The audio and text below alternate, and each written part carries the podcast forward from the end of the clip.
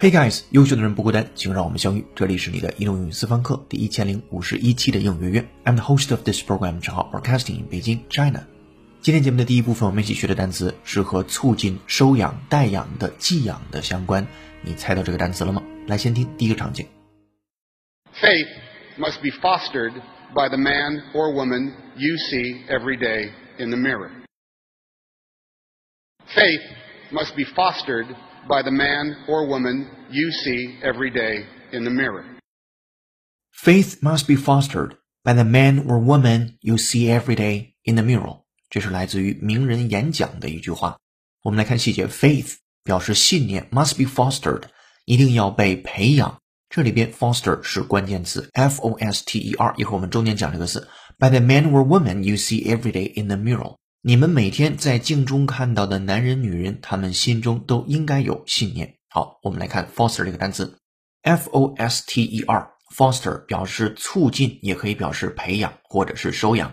它在和培养、收养相关，既可以做形容词，也可以做动词。比如说，养父母叫做 foster parents，被收养的孩子可以叫 foster child。这个时候的 foster 是形容词。它也可以做动词。If you foster a child, you take it into your family for a period of time without becoming its legal parent，也可以表示寄养或者是代养。它做动词，另外一层可以表示促进、鼓励或者是培养。To foster something such as an activity or idea means to help it to develop。比如说我们经常见到的促进全球的经济增长，就可以用这个单词 foster global economic growth。好，我们再回到第一个场景当中。 你们每天在镜中看到的男人和女人，他们心中都应有信念。Faith must be fostered by the man or woman you see every day in the mirror。先输入再输出，会员同学拿好讲义，跟读模仿原声 two times。Faith must be fostered by the man or woman you see every day in the mirror. Faith must be fostered by the man or woman you see every day in the mirror much that means. You found that special thing. You're flying without wings. Alright，场景一结束，我们来听场景二，Listen up, please. Its goals include fostering cooperation between nations, making decisions on issues concerning peace and security. Its goals include fostering cooperation between nations, making decisions on issues concerning peace and security. Its goals include fostering cooperation between nations, making decisions on issues concerning peace and security. 来看细节，its goals 目标是 include 包含包括 fostering cooperation 又是一个非常漂亮的动宾搭配，表示促进合作 foster cooperation。在这儿根据语法的规则，要用的是 fostering ing 的形式。Between nations 在国家与国家之间的 making decisions on issues 在一些问题上去做决策，concerning peace and security。好，整句的意思，此次大会旨在促进各国间的合作，寻求和平安全问题的解决方案。好，跟读模仿原声，会员同学拿好讲义，两边起。Its goals include fostering cooperation between nations, making decisions on issues concerning peace and security. Its goals include fostering cooperation between nations, making decisions on issues concerning peace and security.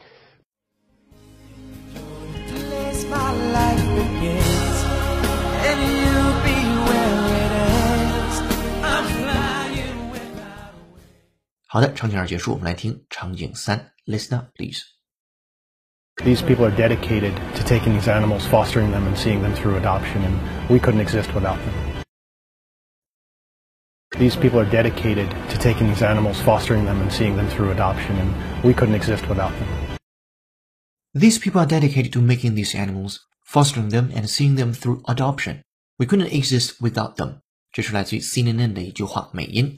These people are dedicated to doing something. 这些人致力于做一件事情。Be dedicated to doing 的形式啊，非常重要的一个短语，把它记下去。Taking these animals 去收养这些动物，fostering them 去培育它们，and seeing them through adoption，并通过收养的方式来观察它们。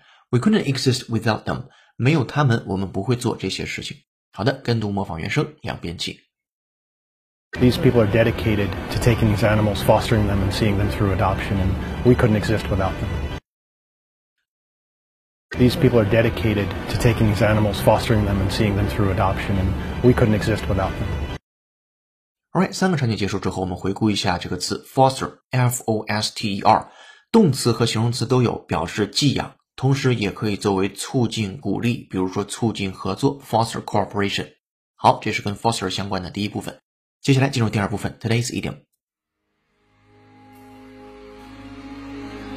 Everybody's looking for that something. One thing makes it all complete. You find it in strangest 今天的背景音乐是由 Westlife 演唱的歌曲《Flying Without Wings》，感谢听友 Francis Fan 推荐。 如果手机前你有好听的英文歌，或者想让浩浩老师帮你带的话，都欢迎在评论区留言给我们，我们为你署名播出。如果想获得与节目同步的讲义和互动练习，并利用约约小程序完成当期内容的跟读模仿打分测试，搜索并关注微信公众号“英语约约约”，约是孔子约的约，点击屏幕下方成为会员按钮，按提示操作就可以了。先收会期，一杯咖啡的价格，整个世界的精彩，跟读原声学英文，精读新闻聊世界。这里是你的第一千零五十一期英约约，做一件有价值的事儿，一直做，等待时间的回报。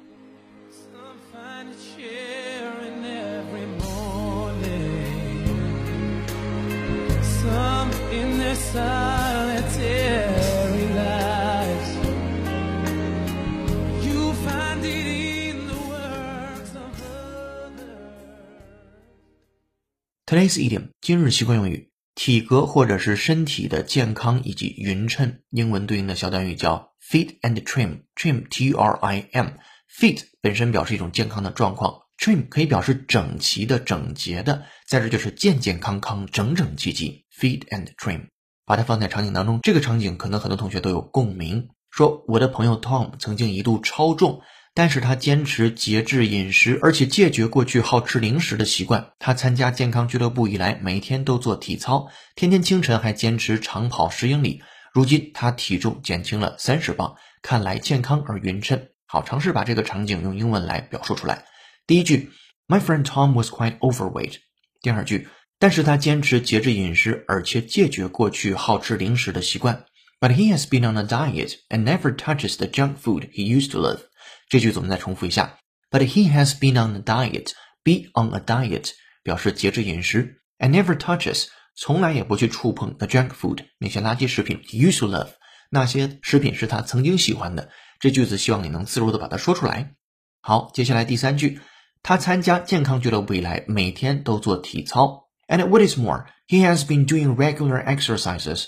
天天清晨还坚持跑十英里。and running ten miles each morning even since he joined a health club。最后一句就用到今天的身体健康而匀称 （fit and trim）。如今他体重减轻了三十磅，看起来健康而匀称。Now he has lost thirty pounds and is looking very fit and trim。好，这是浩浩老师的分句讲解。接下来有请 native speaker David 帮我们来完整的演绎一下。Welcome, David. My friend Tom was quite overweight, but he has been on a diet and never touches the junk food he used to love. And what's more, he has been doing regular exercises and running 10 miles each morning ever since he joined a health club. Now he has lost 30 pounds and is looking very fit and trim.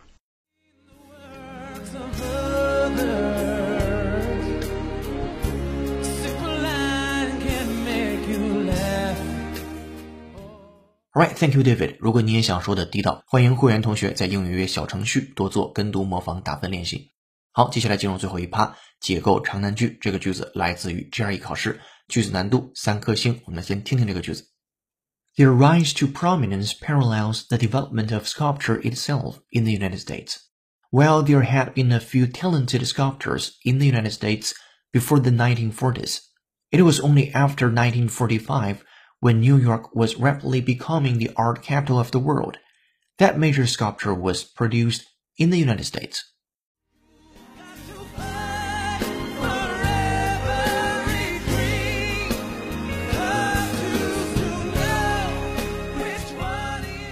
好的，长难句为你朗读完了。对这句子的详细音频讲解以及小程序的语音互动练习题已经发到会员手中了。上期的造句作业是我们是在火车长途旅行中偶然相识的朋友。我们给的参考答案是 We are the casual acquaintances of a long railway journey。这个句子放在讲义当中了。接下来今天的造句作业是利用我们在第一部分讲到的 foster 这个单词，说出下面的句子：队长尽力培养新成员之间的团队精神。欢迎在评论区留下本期作业的答案，期待下次的幸运听众就是你。今天在微信公众号准备的应援声视频是：什么样的人值得你持续交往？微信公众号后台回复关键字“持续交往”四个字，就可以看到这条视频了。这里是内度英语私房课第一千零五十一期的英语成功。本期节目由有请文涛、小易老师制作，全号超人小易老师编辑策划，账号监制并播讲。今天节目就到这儿了，恭喜你又进步了。I'm broadcasting in Beijing, China. See you in the next episode. Bye. 哦，对了，别忘了帮忙点个赞或者是打卡评论一下。下期见，拜拜。